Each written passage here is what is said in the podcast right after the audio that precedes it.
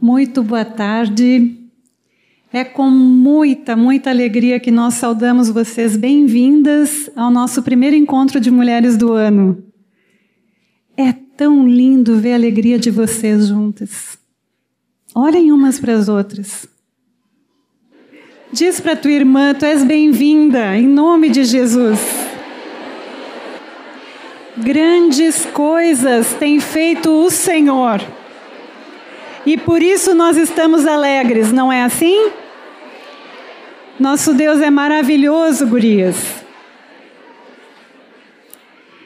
Nós queremos honrar vocês pela fidelidade em estarem aqui deixarem todas as coisas em casa, deixarem também as preocupações, as cargas, para estarmos juntas recebendo do Senhor nessa tarde. Nós honramos vocês em nome de Jesus e honramos o nosso Deus, que olhou para cada uma de nós e viu a nossa necessidade. Ele olhou para o coração de cada mulher que está aqui e ele pensou: eu preciso repartir algo que elas precisam receber. E Ele preparou algo muito especial para todas nós, eu tenho certeza que vai alimentar o nosso espírito, a nossa alma e o nosso corpo também. Então, amadas, eu chamo as minhas companheiras, vamos orar e abençoar. Enquanto elas vêm, foi encontrada uma receita em nome de Patrícia Ellen, está comigo, e um celular Nokia. Já achamos. Tem chave e celular com a, um Samsung e uma chave aqui com a Miriam. Tá certo? E a receita está comigo. Amém? Vamos impor as nossas mãos sobre essas amadas irmãs cheias de Jesus que vão repartir a palavra de Deus conosco com ousadia e intrepidez. Amém? Senhor Jesus, em teu nome, nós mais uma vez colocamos esse tempo diante de Ti. Nós queremos agora abençoar as nossas amadas, para que elas sejam um vaso livre na Tua presença, fluindo do trono tudo que Tu preparastes para nós, Senhor. Palavra ungida, em nome de Jesus. E quanto a nós, Senhor, nos desvestimos de todas as nossas ideias, de todo o nosso conhecimento para receber de Ti, Senhor. Em nome de Jesus. Amém. Vocês podem sentar. Queridas, vocês são bem-vindas, como a Marta saudou a todas. E é uma alegria para nós podermos repartir com vocês aquilo que o Senhor tem acrescentado a cada uma de nós. E eu quero testemunhar da bênção que foi estarmos juntas durante algumas semanas, orando, buscando o Senhor juntas, repartindo a carga que temos. E todas nós recebemos do Senhor individualmente, umas das outras.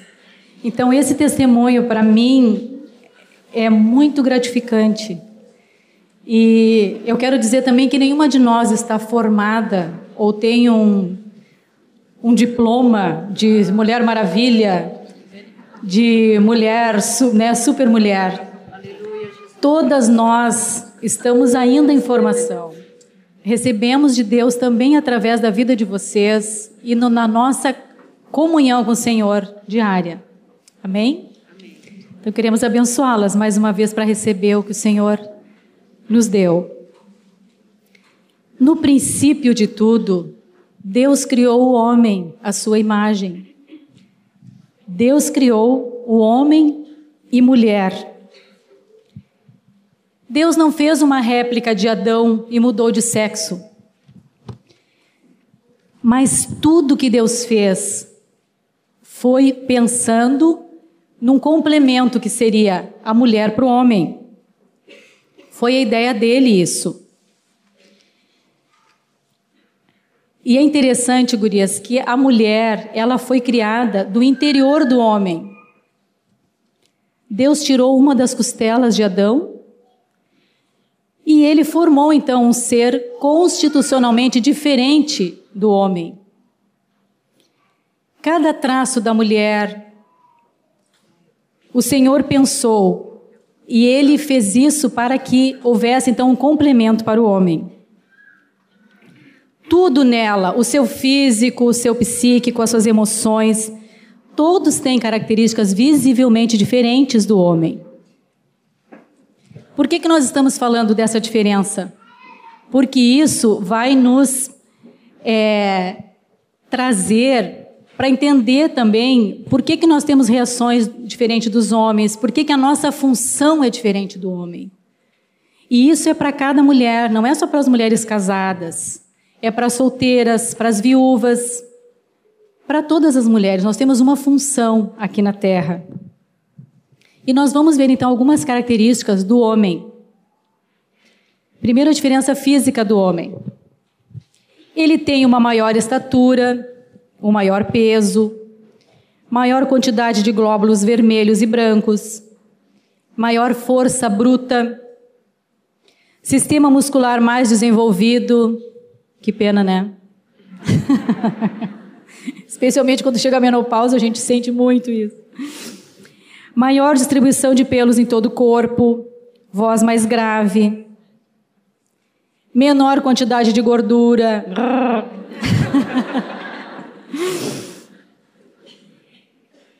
Essa diferença física, nós percebemos que ela é tão complexa, né? E, e, Deus fez tudo tão certinho que aí nós vamos entender por que então tem as diferenças emocionais e sentimentais do homem e da mulher. O homem não menstrua, não engravida, não amamenta. E só as mulheres sabem como nós sofremos essas mudanças durante esses períodos, não é verdade? Eles não entendem isso, mas nós nos entendemos. A diferença da mulher agora, física, ela tem uma maior resistência e tolerância à dor. Um homem jamais conseguiria dar à luz a uma criança, não é verdade? Nós sim, né? Quantas aqui tem mais de três filhos? Quatro. Cinco. Algumas. Mais de cinco. mais de cinco filhos. Quem tem mais de cinco filhos? Olha, quantos filhos tu tens? Sete. Quantos filhos tu tens? Tiveste? Oito. Olha que lindo. E ali, quantos? Oito também? Então, imagina se a mulher fosse desistir na primeira gravidez. Não teria mais, né? Cada uma teria só um filho. Então é uma grande diferença mesmo. Uh, outra diferença da mulher, diferença na circulação sanguínea Diferente produção de proteínas, esqueleto ósseo é diferente também, os ossos mais finos. Eu não me detive muito nessas diferenças físicas, porque nós temos muitas médicas aqui. Quem tiver curiosidade de saber, procure a doutora Miriam Dias, as outras irmãs médicas que vão, a Doris, enfermeira, né? Essas irmãs da área da saúde que elas vão poder detalhar para vocês. Uh, agora da Outra diferença. Emocionais. Né? Isso, diferenças emocionais e mentais do homem e da mulher. Vocês vão achar muito engraçado, gurias. Primeiro, a primeira diferença é que a, o emocional do homem é compartimentado. E, vocês lembram daqueles é, é, nichos que tem na recepção de um hotel, onde se, se guarda umas chaves dos quartos? os caninhos, a mente do homem é exatamente assim. Ele separa o que é trabalho, o que é lazer, família. Então, a mulher não, né? Vocês vão ver depois como acontece com a mulher, vocês já sabem. Então, o homem, ele age assim. Por isso que se acontece uma coisa de mãe, no trabalho dele, ele chega em casa, ele quer abraçar a esposa, ele quer falar sobre os, com os filhos, ele não fica pensando né, no que aconteceu até antes de sair de casa. A mulher não. Se aconteceu alguma coisa entre os dois antes de sair de casa, ela já espera ele pensando no que aconteceu de manhã. Não é verdade? É. Outra diferença emocional é que o homem ele tem uma visão única, ele focaliza num só ponto. Observe um homem entrando no shopping. Se ele vai comprar um sapato, ele vai lá e compra aquele sapato e vai embora. Não vou nem dizer o que, que acontece com as mulheres.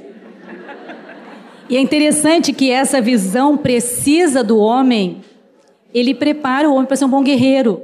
Se o homem fosse para uma guerra e ficasse pensando no canguru que está saltando do outro lado, a borboleta azul que passou aqui, ele perderia a guerra, né? Seria atingido. Então ele focaliza num ponto. Por isso ele é um bom guerreiro. O homem, ele tem atitudes pela razão e não por sentimentos. Ele não é comunicativo da sua vida interior, ele é mais calado. Ele é mudo, ele não fala o que ele sente. A mulher se vai no supermercado, a primeira pessoa que pergunta, tá tudo bem contigo? Ela blá blá blá blá blá, né? Já fala tudo. O homem não chora com facilidade, a menos que as suas fibras mais íntimas sejam comovidas. Aí ele chora. Claro que tem as exceções, tá, gurias? O homem não é cíclico nas diferentes manifestações do seu caráter. Ele é estável, porque ele não tem TPM. Ou ele é extrovertido, ou ele é melancólico. Ele é assim o tempo todo.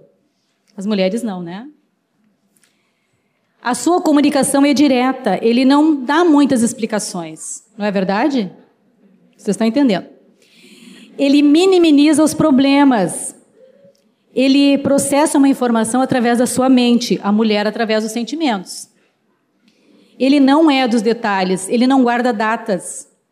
Ele pode lembrar da comida que ele comeu na festa, mas ele não lembra quem sentou à mesa com ele. Ele normalmente não se ofende nem é rancoroso. Ele não é intuitivo.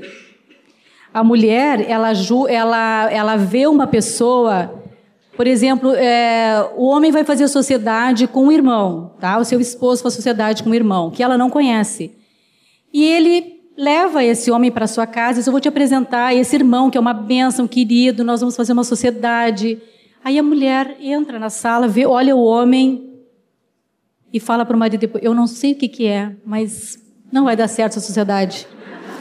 Não é verdade? Ela não sabe nem explicar, mas Deus capacitou a mulher de uma sensibilidade que não tem no homem, ela completa o homem. Agora nós vamos ver a, a parte emocional da mulher. A mulher ela é afetiva. Ontem eu percebi isso, um exemplo muito claro, vendo a apresentação do Caio, do Telo e da Júlia. Quem é a Júlia está aí? O que, que aconteceu? O, a Júlia veio, né, o bebezinho, aquela coisa, né, carregando o bebê. Quando o Telo foi apresentar o bebê, o que, que ele fez? Quem é que lembra?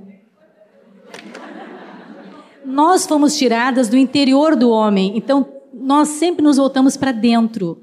Aconchega um bebê, né? Tu cheira o bebê, tu, tu, né? Não é verdade, a gente gosta de sentir o cheirinho deles, né? O homem não, ele quer mostrar o filho assim. É natural dele isso. O homem, a mulher, possui uma visão múltipla. Ela enxerga os detalhes que o homem não enxerga. Uma mulher vai dar um testemunho, ela fala assim: Olha, a irmã, aquela que estava de blusa verde, sapato preto, e tinha um óculos, ela falou isso, isso, isso. E a outra que estava usando uma, uma roupa amarela, o homem falou assim, por que todos esses detalhes, né? Não precisa tudo isso. Mas a mulher é assim. Ela tem um raciocínio bilateral intuitivo. Como eu já falei, ela sempre vê os dois lados de uma situação. Porque ela é assim. Ela valoriza as emoções mais que os, os até os projetos. É, mais as pessoas do que projetos e coisas. Os homens querem fazer projetos ecológicos, educacionais. As mulheres quer, pensam em recolher o lixo, né, dar um reforço escolar para as crianças. Não é assim? Elas pensam mais nas pessoas. As mulheres, as mulheres personalizam o seu ambiente. Eu sempre falo que a casa de cada uma tem a sua cara, tem o seu toque, né? Porque ela, cada uma vai dar o toque especial à sua casa. A mulher sempre tem um maior interesse em melhorar os relacionamentos. Ela busca ajuda em livros, aconselhamento, ela é mais voltada para isso. E a mulher tem um amor infatigável.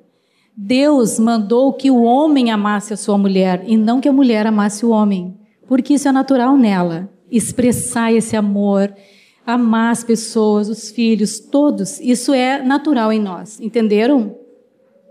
Às vezes tu pergunta para o marido, tu me ama? Claro que eu te amo. Ele, para eles não, não, né? Na verdade, não tem isso, né? De, ai, né? Como é que eu vou demonstrar tudo isso? Agora, gurias, o nível da capacidade intelectual e inteligência é idêntico em ambos os sexos, tá? Então, Deus chamou a mulher para cumprir com seu propósito durante toda a sua vida. Isso inclui cada uma de vocês, cada uma das mulheres.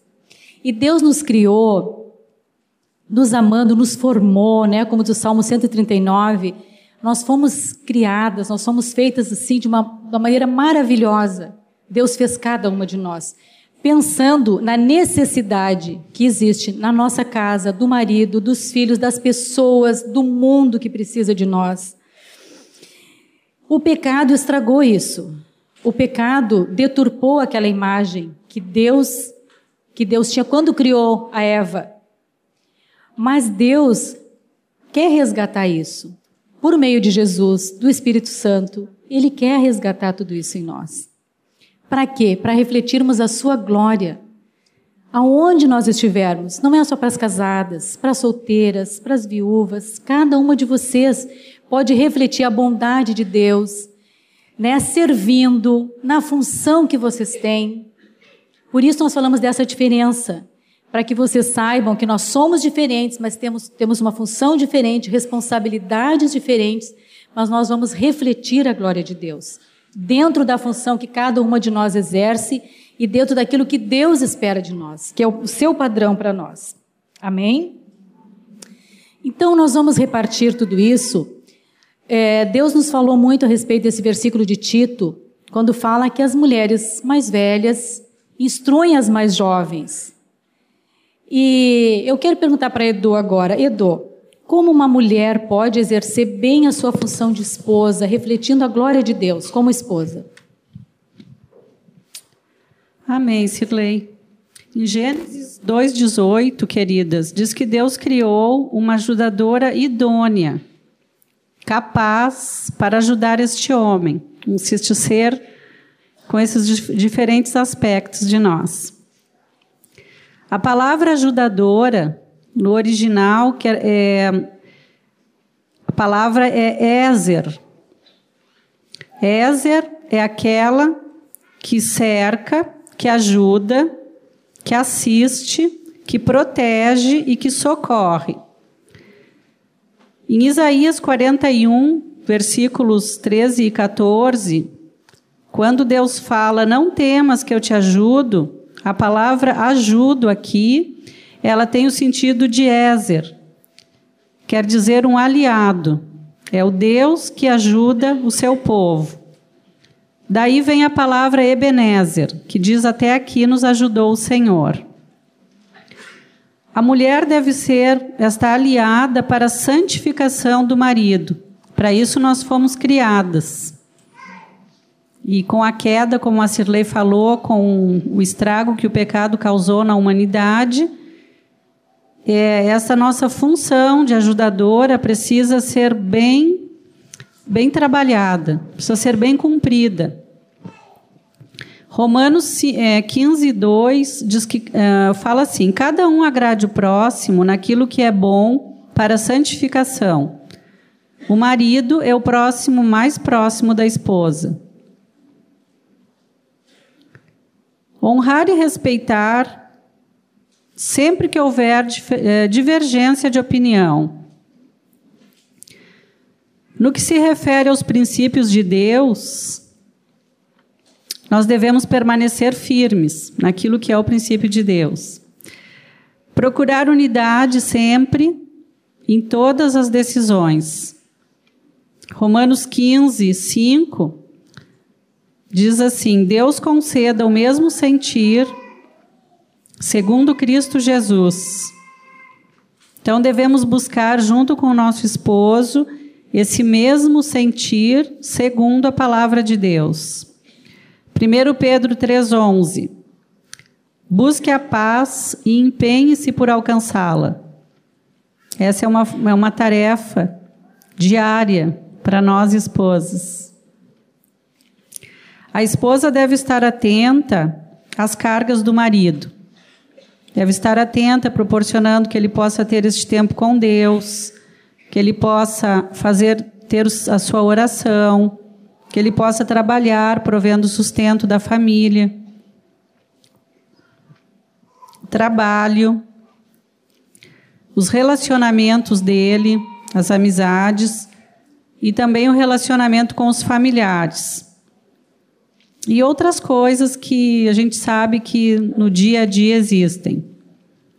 É importante que o esposo tenha um, um espaço em casa onde ele possa, com, so, com sossego, ter o seu tempo com Deus, um tempo de leitura da palavra, um tempo onde ele possa fazer as suas anotações, meditar nas coisas do Senhor, um, tempo, um lugar onde ele possa atender os discípulos também, com sossego, com tranquilidade. Este lugar deve ser respeitado por todos na casa. Cabe a nós, esposas, ordenarmos isso, ensinar os filhos também a ter respeito por aquele espaço que é do papai. E, amadas, não precisamos ter uma casa muito grande para fazer isso. Podemos, dentro de um apartamento pequeno, reservar uma, um lugar, uma parte no lado da mesa onde ele possa orar, ler, uma gaveta no armário onde ele possa guardar o seu material, uma prateleira. E quando o papai chega em casa, os filhinhos já sabem que o papai precisa daquele tempo ali. Então, cabe a nós, esposa, ordenarmos isso. Cultivar um bom relacionamento com os familiares dele, especialmente com os seus pais. Ainda, ainda não.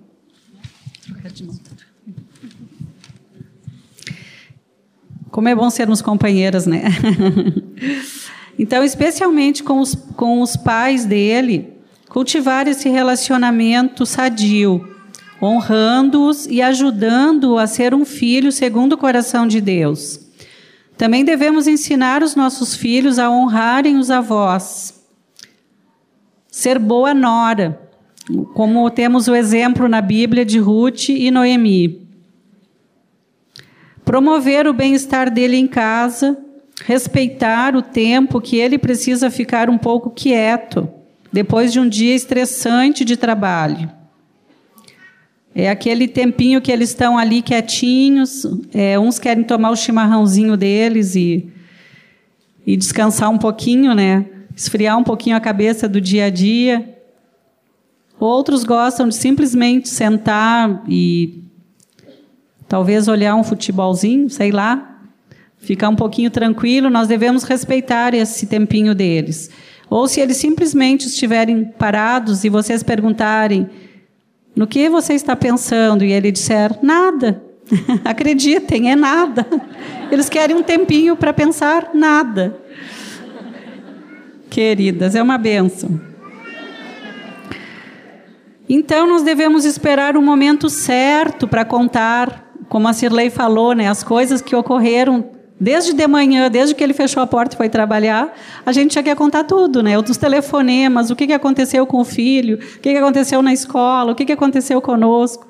Então, é, devemos esperar uma, uma esposa me contou que ela começa a contar tudo, tudo, tudo para o marido. Dali um pouco ele diz assim: Pera, pera aí, o que foi mesmo a primeira coisa que tu falou? então, amadinhas, vamos respeitar esse tempinho deles. É, é importante para eles isso. Assim como eles também não entendem algumas coisas em nós, nós também às vezes não entendemos algumas coisas neles, mas a gente não precisa entender tudo, né? Basta amar, honrar, respeitar. É, provérbios 31, 26 diz assim: Fala com sabedoria e a instrução da bondade está na sua língua. Nós devemos vigiar as nossas palavras até mesmo quando vamos reportar os fatos a eles, que sejam palavras que realmente transmitam isso, sabedoria, bondade. Então, é, devemos evitar queixas, lamúrias, podemos contar os fatos de maneira, de maneira mais sadia, amém? Procurar supri-lo com boa e saudável alimentação. É, não pode ser a nossa rotina viver de McDonald's, sanduíches, de miojo. de vez em quando é muito bom, né? Mas não pode ser o, não pode ser a nossa rotina. É importante que a gente prepare um alimento gostoso, descubra o que que eles gostam de comer. Uma boa referência é a sogra, viu? As, as noivinhas aprenderam. Eu aprendi muito com a minha sogra e sou muito grata a Deus por isso. Então, é, proporcionar uma alimentação sadia, nutritiva, balanceada para o nosso esposo. Manter suas roupas limpas, passadas, consertadas e guardadas em ordem. Ser amorosa e carinhosa sempre. Ser cuidadosa consigo mesma no aspecto físico.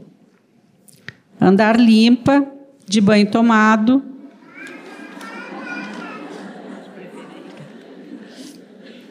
Com a higiene bucal em dia, dentes tratados, limpos. Também, amadinhas, devemos nos vestir bem, de acordo com o orçamento familiar. Isso é muito importante principalmente para o esposo. É muito importante isso. Em 1 Timóteo 2,9, acho que vai aparecer o versículo inteiro ali no, no quadro. Em traje decente se ataviem com modéstia e bom senso, evitando o vestuário dispendioso. Podemos nos vestir muito bem, sem gastar muito. A maneira de uma mulher se vestir, ela pode honrar ou desonrar o esposo. Tá bom, Edu, mas e se o marido quer que a esposa use roupas sensuais? Como é que fica? Pois é, amadas, o nosso padrão sempre deve ser a palavra de Deus, palavra do Senhor. A mulher representa o marido. Em Provérbios 12, 4, diz que a mulher virtuosa é a coroa do marido, mas a que procede vergonhosamente é como podridão nos seus ossos. É muito sério isso, né? Em 1 Coríntios 11, 7, diz que o homem é a imagem e a glória de Deus, e a mulher é a glória do homem.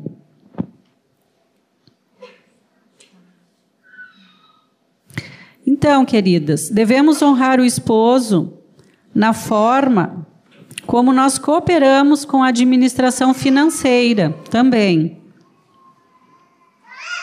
Evitar desperdícios no preparo das refeições. Isso é, também é, é, bem importante. Podemos aproveitar muita coisa que a gente põe no lixo às vezes. Então, evitarmos esse desperdício no preparo das refeições, evitar o desperdício no, no uso da água, ensinar os nossos filhos também a, a desligarem a torneira ligarem e só na hora abrirem a torneira, né? A gente desligarem, abrirem a torneira quando precisa realmente da água. Também o gasto com a luz. Devemos é, aprender a ligar a luz na peça onde nós estamos. Faz muita diferença. Se alguém tem um, uma conta de luz alta, se o marido às vezes é, coloca isso, a conta de luz está muito alta, experimentem algumas, algumas coisas, algumas dicas é, sobre economia de energia elétrica. É, desligar a luz quando sai das peças, se não tem ninguém, evitar que a televisão fique ligada quando ninguém está olhando. O ferro elétrico, não deixar o ferro enquanto a gente vai atender o telefone. Então, tem pequenas coisas, pequenos detalhes é, fazem grandes diferenças.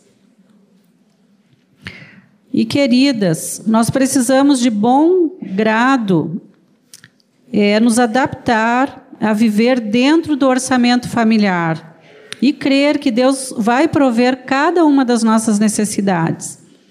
Devemos evitar demandas indevidas também, tanto na, na parte do suprimento como nas tarefas domésticas.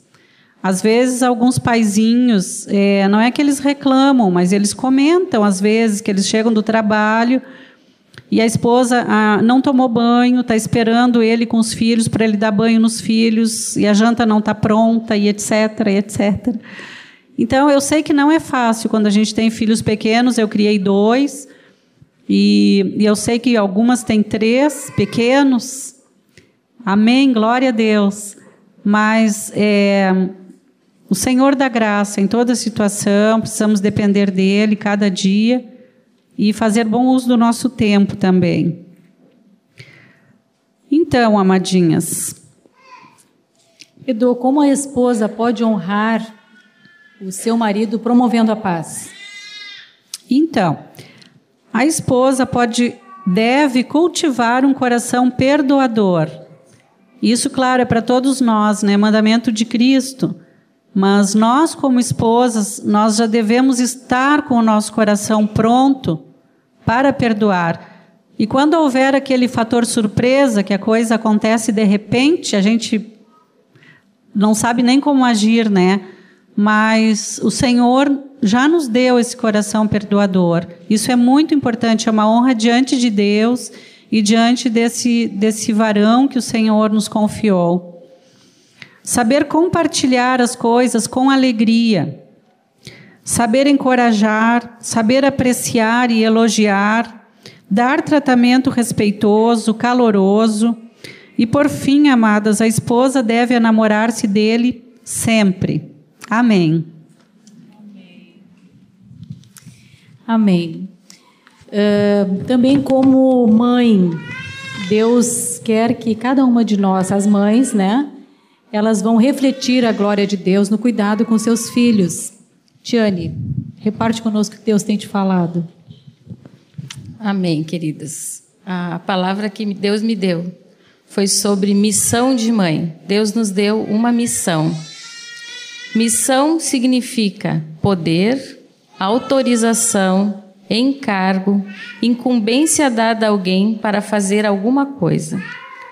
E mãe é essa missão dada por Deus para cuidarmos dos nossos filhos nós representamos o Senhor nessa missão, que é proteger, cuidar, ensinar, educar e enviar. Do nascimento até o casamento ou até a, a vida adulta, alguns saem de casa.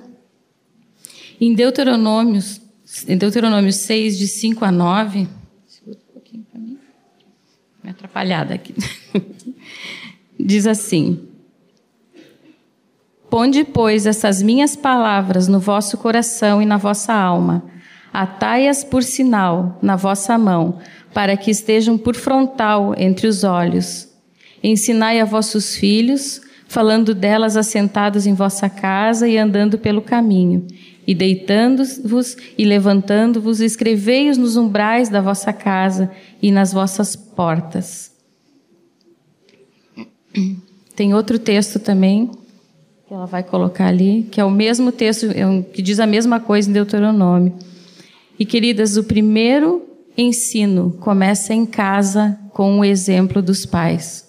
Não tem como nós passarmos algo para os nossos filhos que nós não experimentamos, que nós não vivemos, esse amor por Jesus, crer na palavra de Deus como verdade, eles vão ter esse modelo olhando para nós em primeiro lugar. Precisamos viver para poder transmitir aos nossos filhos. O sistema desse mundo tenta primeiro tirar as mãezinhas de casa, fazendo-as trocarem sua missão por outra atividade. E depois os filhos, obrigando-os a sair cada vez mais cedo de casa para a escola e está aí essa nova lei dos quatro anos de idade, né? Como prova de que o sistema desse mundo quer tirar nossos filhos de nós o mais cedo possível. E eles precisam de nós, do nosso convívio. A justificativa da necessidade de socialização é um conceito mundano. É para eles serem formados para esse mundo e nós não criamos os nossos filhos para esse mundo, não é mesmo? Nós criamos os nossos filhos para a glória do Senhor, para viverem a eternidade com o Senhor. nós recebemos uma missão do Senhor. Não vamos delegar a outros, queridas. Quem recebeu a missão experimenta a bênção de Deus para executar essa tarefa. Ter uma profissão, ela exige muito trabalho e demanda muito do nosso tempo. Ser mãe é só 24 horas por dia, todos os dias. E isso envolve cuidar da alimentação. E não é simplesmente colocar comida na mesa, né? É uma alimentação saudável, criativa, até com a participação deles. E, e eu quero contar uma historinha que acontecia, aconteceu quando os meus filhos eram pequenos. Em seguida, eles almoçavam na casa da minha irmã, os dela almoçavam comigo. E um dia meus filhos voltaram para casa e disseram assim: Mama, tu tem que fazer um prato que a Tante Pipe fez. É um prato especial. O nome do prato é ovos espiões. E eu pensei, ai meu pai, que, que onde é que eu me meti aqui? Né? Aí eles disseram, mama, tu tem que fazer, é muito bom. Eu imaginei uma, uma comida sofisticadíssima, né? Aí liguei para ela, eu falei, Pipe, que prato é esse? ovos espiões que tu preparou que meus filhos querem, né? Aí ela disse: Olha, mana, veio aquela turma toda almoçar, não tinha muita coisa em casa. Eu fiz macarrão, cozinhei ovos, cortei no meio e botei eles espiando no pirex do lado de fora. E dei o nome de ovos espiões. E se tornou um prato muito famoso na nossa família. vamos ser criativas, vamos ter alegria naquilo que nós preparamos, né? Existe o vulcão de purê de batata também, que eu acho que os filhos já fizeram, né? Faz o purê, o vulcão, o molho saindo de dentro. Então nós podemos ser bastante criativas, né?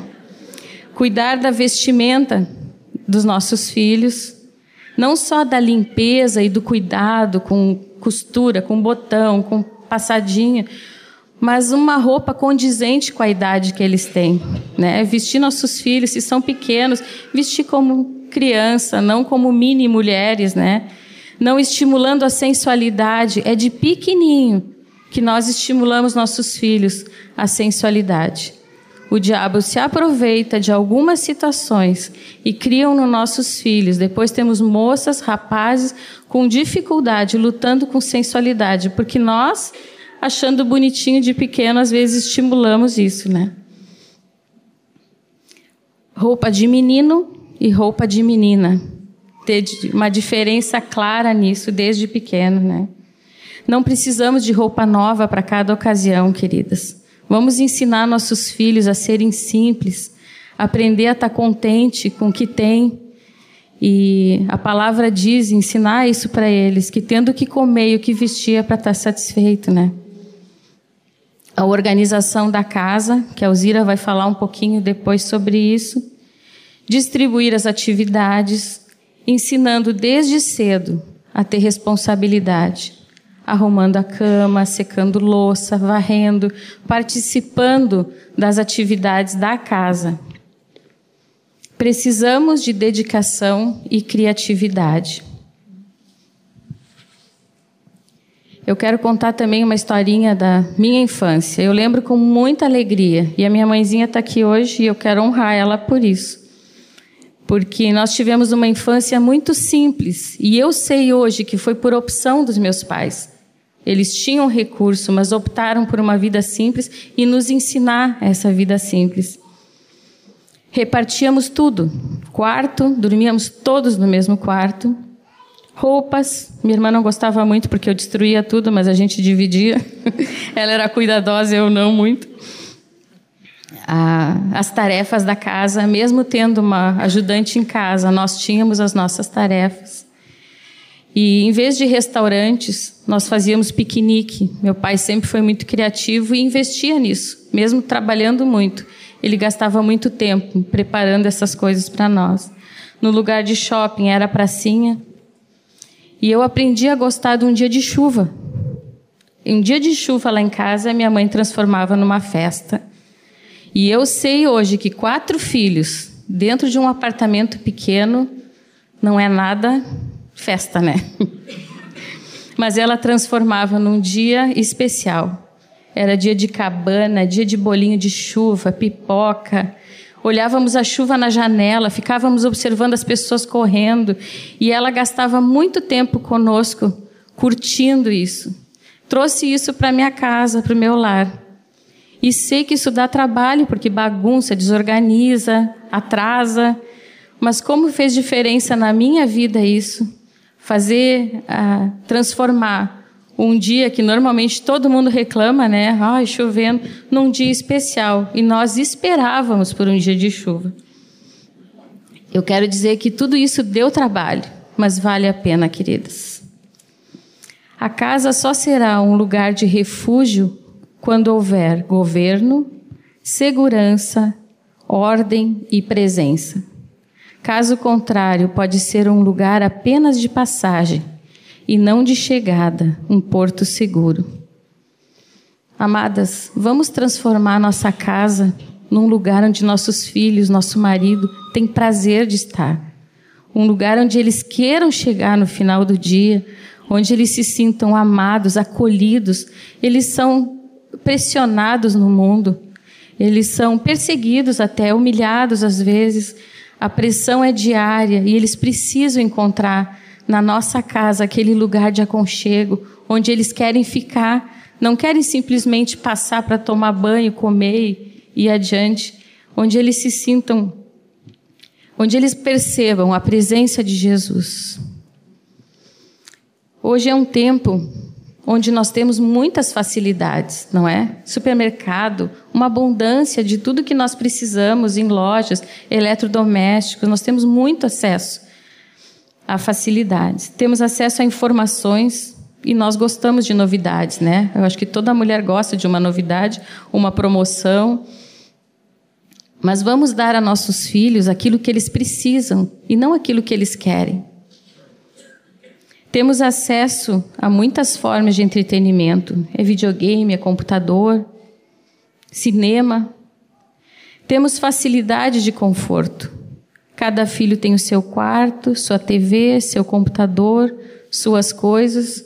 E quando chegar na adolescência, eles vão preparar seu prato e vão comer no quarto sozinhos. Não vamos permitir que a nossa família se divida dentro da nossa casa. Vamos fazer refeições juntas ao redor da mesa.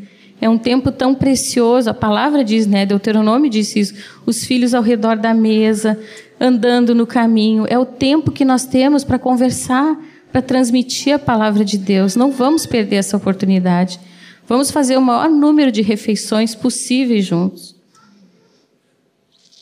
Buscamos as coisas que nos dão prazer. Se não nos dá prazer, nos tornamos preguiçosas, de, nós desanimamos de fazer as coisas. Queridas, lutamos constantemente contra o curso deste mundo. Temos que nos preparar para um tempo difícil porque os dias são maus. E nós estamos na contramão do mundo.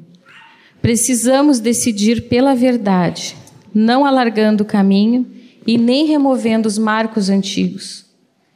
E quando concluirmos a nossa tarefa, vamos dizer do que experimentamos: Não tenho maior alegria do que essa, de ver que meus filhos andam na verdade. Como nós podemos levar nossos filhos à verdade, Tiane? Como eu já falei antes, primeira coisa é pelo nosso exemplo. Não tem como conduzir alguém para algum caminho que nós não trilhamos antes. Primeiro, nós temos que ter uma experiência com o Senhor e eles têm que ver em nós esse testemunho, esse exemplo, essa nossa paixão por Jesus. E em segundo lugar, pela disciplina. E a disciplina envolve quatro coisas educar, ensina a criança no caminho em que deve andar, e ainda quando for velho, não se desviará dele. Queridas, nós precisamos ensinar, eles não vão aprender sozinhos. Precisamos repetir muitas vezes a verdade e treinar os nossos filhos para obedecer. Em segundo lugar, instruir. A vara e a disciplina dão sabedoria, mas a criança entregue a si mesmo vem envergonhar a sua mãe. Temos que treiná-los para reagir de acordo com as regras. A vida toda, todo lugar que nossos filhos forem, eles vão enfrentar situações que eles vão ter que obedecer regras. Quanto antes, quanto mais cedo em casa, nós incutirmos isso neles, dobrarmos a serviço da criança, mais fácil vai ser para eles depois. E muito mais cedo eles vão encontrar Jesus. Em terceiro lugar, controlar. A estultícia está ligada ao coração da criança, mas a vara da disciplina a afastará dela. Se seu filho é obediente, ele está sob controle. Se você disser ao seu filho, não faça isso, e ele não fizer, ele está sob controle. E em quarto lugar, a correção. Tu a fustigarás com a vara e livrarás a sua alma do inferno. Queridos, isso é sério. A alma do nosso filho está em perigo de morte espiritual. A nossa tarefa é resgatar os nossos filhos da morte. O fiel e oportuno uso da vara é o meio de resgate. Em Provérbios 13, 24 diz: O que retém a vara não ama seu filho, mas o que o ama, cedo disciplina. E cedo, queridas, é cedo, é bem cedo. Às vezes alguns casais nos perguntam assim, com o filho pequenininho no colo, mas vocês não acham que é muito cedo? A palavra diz o quê? Quem cedo disciplina, então está na hora, né? Quando a gente acha que é cedo, já está na hora. Deus nos dá filhos no tempo certo e de maior vigor físico porque vocês viram que tem tarefa e dá trabalho, né? Nós tivemos os nossos filhos durante 30 anos dentro da nossa casa. Quando a Nathalie casou agora, nós fizemos o cálculo do nascimento do Dres até o dia do casamento foram 30 anos. Nosso investimento não é apenas quando eles são pequenos, quando são crianças. Eles precisam de nós também na adolescência e precisam muito. E depois precisam de nós no preparo para a sua missão na geração seguinte, como pais e como mães. Queridas, o tempo passa muito rápido. Foram 30 anos, passou muito rápido. Vamos aproveitar cada momento para que um dia possamos apresentar os nossos filhos salvos ao Senhor, sabendo que cumprimos cumprimos fielmente a nossa missão de mães. Amém. Amém. Agora sim é a vez da Alzira. Sim, minha querida. Como boas donas de casa, Alzira, como podemos refletir a glória de Deus, uma tarefa que é rotineira, mas gratificante. Dia a dia, hora após hora. O texto de Tito. Então, nós estamos vendo nesse texto de que é, amarem os seus maridos, seus filhos, serem sensatas, honestas, boas donas de casa, para que. Agora vamos todas juntas ler aquela última frase ali. Para que a palavra de Deus não seja difamada. Amém, queridos? Então, difamada quer dizer é uma mentira. Para que a palavra de Deus não seja mentira. Parece um pouco forte isso, né? Ou então que é uma inverdade. A minha atitude como dona de casa pode difamar a palavra de Deus. A minha atitude como mãe, como esposa, como mulher, como a Silene nos falou, pode difamar a palavra de Deus. Quer dizer, mostrar uma mentira. E eu sei que isso não está no nosso coração. Então, por isso que nós precisamos estar muito atentas à palavra. Primeiro, conhecer essa verdade de Deus para nós. Quando eu estava vindo para cá, o Senhor falou muito forte ao meu coração, eu queria compartilhar com vocês. O Senhor falou muito forte ao meu coração de que Ele nos amou primeiro. E porque Ele nos amou, Ele nos deu a Sua palavra. E através do Espírito Santo de Deus que habita em nós, essa palavra se torna vida. Amém? Amém. Quem ama a palavra de Deus? Amém. Nós amamos a palavra de Deus.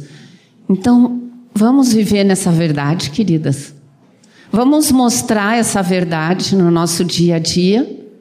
Amém? Então, o aspecto que eu queria ver com vocês é como donas de casa. Então, só que a gente pensa assim, ó, dona de casa, logo pensa, claro, né, a mulher casada com o marido, com os filhos. Mas nós temos dona de casa, irmãs que são solteiras, também são donas de casa. Tá? Então vocês, por favor, se incluam nisso que nós vamos é, conversar, vamos descobrir juntas aqui, tá bem? Então nós temos, é, como eu falei, né, o Espírito Santo ele nos capacita a andarmos nessa novidade de vida em Cristo Jesus. Somos novas criaturas em Cristo, em Cristo? Temos uma mente renovada? Amém. Então vamos andar nessa verdade. Então nós temos eu vou coloquei aquele quadro ali para vocês verem de que nós temos dois paralelos aqui, ó, sobre a casa e o lar. Então nós vamos ler juntas, tá? A casa. O que, que é a casa? Podem ler comigo.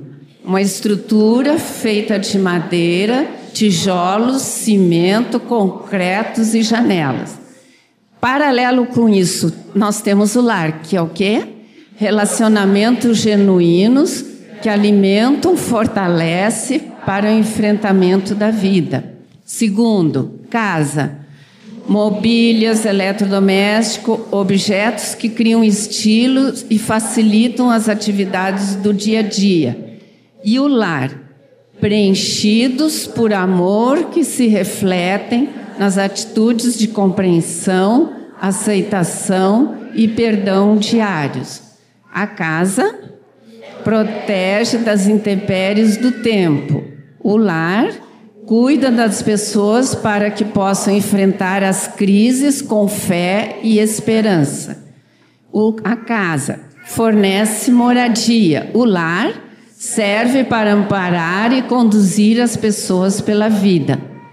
A casa fornece o ter, o lar proporciona o ser. Amém? Glória a Deus. Amém. Vocês viram esse nesse quadro? Não existe só assim casa ou só o lar. As duas coisas se completam. Então vamos examinar alguns detalhes que são importantes, tá? Para nós administrarmos bem os nossos lares, as nossas casas, com carinho, prazer e alegria. Amém? Então, primeiro item que eu quero colocar com vocês. Até eu queria que vocês prestassem atenção, nós não vamos ver o lado negativo das situações. Nós vamos ver o lado positivo. Porque é isso que nós queremos viver. Amém? Então, na casa organizada, a família desfruta de harmonia. Então, um exemplo que eu quero dar para vocês. Por exemplo, cada coisa deve ter o seu lugar certo, né? Por exemplo, a roupa suja não é para estar tá tirada no canto do quarto ou no corredor. Bota a roupa suja no corredor que a mãe vai passar, vai levar. A roupa suja é lá na, na área de serviço, lá na lavanderia, no cesto ou na tulha. Amém? amém. As jovens, amém? amém? Aleluia. Então. Agora, agora para as casadas. Às vezes a gente cita esses exemplos assim, e tem irmãs que dizem assim: ah, mas o meu marido não se importa muito com isso. Tá? Todos os exemplos que eu vou falar aqui, eu estou incluindo isso que eu vou comentar. Ah, meu marido não se porta com isso. Tá. a Tiane falou, a Edo falou, a Cirlei falou sobre homem e mulher, e nós vimos que existe um padrão de quem para nós? Padrão de quem? Deus. Amém. Então nós temos um padrão, uma verdade, e essa verdade é realidade para nós. Amém? Outra, outro, outra situação que nós podemos citar também é que quando as prioridades são bem colocadas, existe o quê? Você sabe o que quer dizer paz? Hã? Governo. Ó, então, quando as prioridades são bem colocadas, a, a casa está bem governada, vai ter paz. Exemplo. Por exemplo, eu quero fazer uma faxina na casa. E resolvo de manhã levantar bem cedo, porque aquele dia vai ser o dia da faxina. Só que se eu for fazer uma faxina naquele dia de manhã, eu não me dei conta que o almoço tem que ter horário certo por uma determinada situação, ou por causa dos filhos, ou por causa do horário do marido, alguma coisa, o almoço tem que ter o seu horário. Mas se eu fizer uma faxina, eu não vou conseguir cumprir com esse horário. Ou então, assim, eu me envolvo com a faxina e a criança está lá desesperada. Mãe, eu não sei fazer o tema, eu não posso fazer sozinho. Ah, te vira aí que agora a mãe tá, tem que ter nessa faxina. Isso é paz? Isso é paz? Então vamos viver em paz. Para vivermos em paz, então vamos estar com as prioridades em ordem. Amém? E aí nós temos é, também o terceiro é saber administrar as finanças do lar. Traz o quê? Confiança segurança, né? Um exemplo, é, a Edu até falou, né, quando ela falou sobre honrar o marido nesses gastos supérfluos que a gente pode fazer, né? Então isso é uma coisa importante da gente cuidar, porque aí, é, se, por exemplo, se eu, se eu não tenho, não sei administrar as finanças, não é que eu vou, eu sou aqui governo no dinheiro da casa. Não estou falando isso. Eu estou falando a minha parte junto ao meu marido, aos meus filhos, para que haja, uma, haja confiança e segurança na família, né, neste lar onde nós estamos. Né? Então, é, é importante nós sabermos administrar também isso. Então, um exemplo que eu coloquei é que, às vezes, porque nós temos, um, temos liquidações nas lojas, tem umas mega liquidação, eu faço um gasto que não era preciso fazer. E vocês veem que isso não é só para as casadas.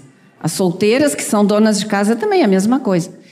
Então, vamos ter cuidado, não é porque tem uma liquidação que eu tenho que gastar. Mesmo assim, ó, que uma coisa que estava 50 reais já está 20, mas se esse 20 não está no meu orçamento, eu não devo gastar. Amém? Isso é administrar bem, né?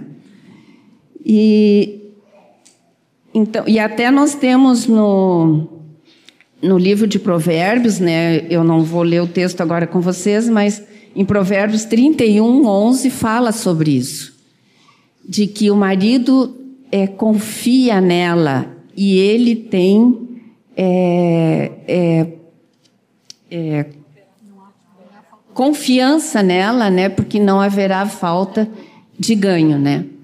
Então, outra coisa que até uma dica que eu quero dar para vocês, por exemplo, às vezes tem algum, por exemplo, tu precisa comprar um fogão novo que realmente o teu tá detonado, não dá mais, o, o forno abatuma o bolo, então tá precisando do fogão e não está em condições ainda de comprar o fogão.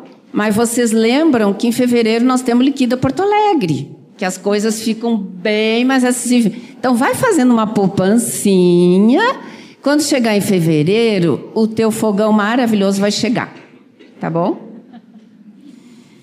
Outra coisa, a sua função de esposa e mãe, sendo bem administrada, traz o quê?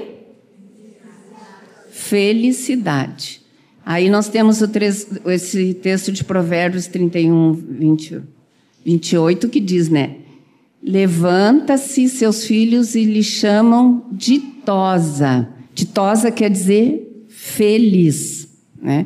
E o marido a louva. É, outro item também que nós temos, tá? Que é muito importante, que nós precisamos ter cuidado, que eu tenho que me colocar, tá? É, na função certa, não só de esposa, mas mãe também, no sentido assim, ó. Tem muitas mulheres que querem poupar os filhos e se sobrecarregam e se tornam empregadas da família e não esposa e mãe. E, e isso não faz bem.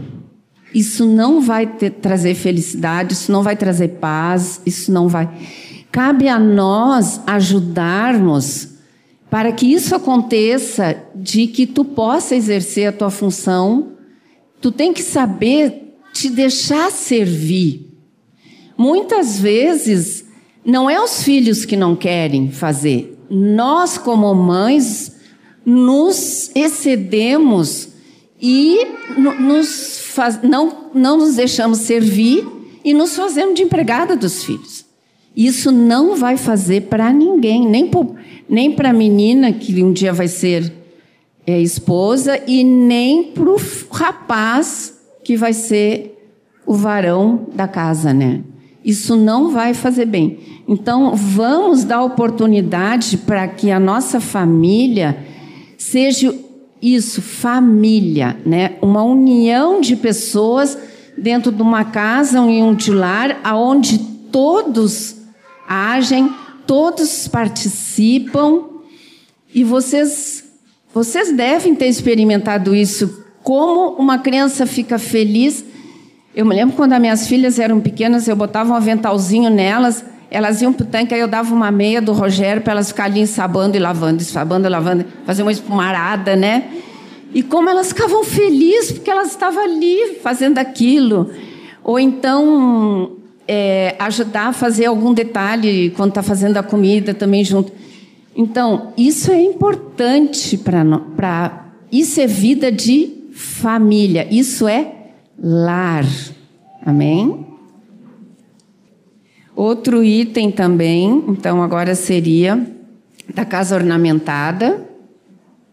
A dona de casa, então, o que que, o que, que fica, o que, que chama atenção quando a gente entra numa casa que, por exemplo, eu coloquei aqui, ó, todas as partes da os quartos, a sala, o banheiro, a cozinha, até a lavanderia, são embelezados com algum detalhe da nossa criatividade. O que, que nós estamos colocando nessa casa? Uma expressão do nosso amor por aquele, esse lar, para ter um, algo que fica belo, que fica, né, que dá um ar de graça, né? Então, é, isso é, é, muito importante também para que esse, nós não só temos uma casa cheia de objetos, mas nós temos um lar ornamentado. Amém? Esse provérbio, pode botar o 31, 29, Miriam, ali. Diz no 29, diz assim: ó, muitas mulheres protestam virtuosamente, mas tu a, a todas sobrepujas. Esse sobrepuja quer dizer, tu é, virtuosa quer dizer exemplar. Então ela é uma mulher, além de é mais do que exemplar, ela é tri ela se sobressai, ela é tri, ela é mega exemplar, ela qualquer é, é, hum? Isso, cheia de virtudes. Então, ela é mais. Vocês imaginam, gurias, assim, o teu marido dizer assim para ti, a toda tu sobrepujas, tu, tu é mais. Né? Então, agora, vocês não, não reconhecem de que quando uma mulher é assim, isso reflete na sua casa? Na sua família? A casa que eu falo até a casa prédio, tá? O seu mas também no seu lar, na vida da família. Isso aparece, isso é visível, não é? Então, mas aí depois, então nós temos o Provérbios 31, 31 que diz assim, ó. Eu vou ler o 30. Enganosa é a graça e vã a formosura, mas a mulher que teme ao Senhor, essa será louvada. Dá-lhe do fruto de suas mãos e de público a louvarão as suas obras. Então, o que, é que eu queria compartilhar com vocês? Público quer dizer o que é de todos conhecido. Então, isso vai ser conhecido, as suas obras, né? E aí eu queria deixar uma palavra com vocês, não só para as casadas, mas para as que vão casar, que eu sei que são muitas aqui que vão casar, né? Vão ter os seus lares diante do Senhor. E eu queria trazer uma palavra de vocês do Senhor. Amém? Que bem-aventurada és dona de casa tua missão irá diante de ti, conduzindo as gerações a honrarem ao Senhor Jesus e a viverem a verdade do seu reino. Amém?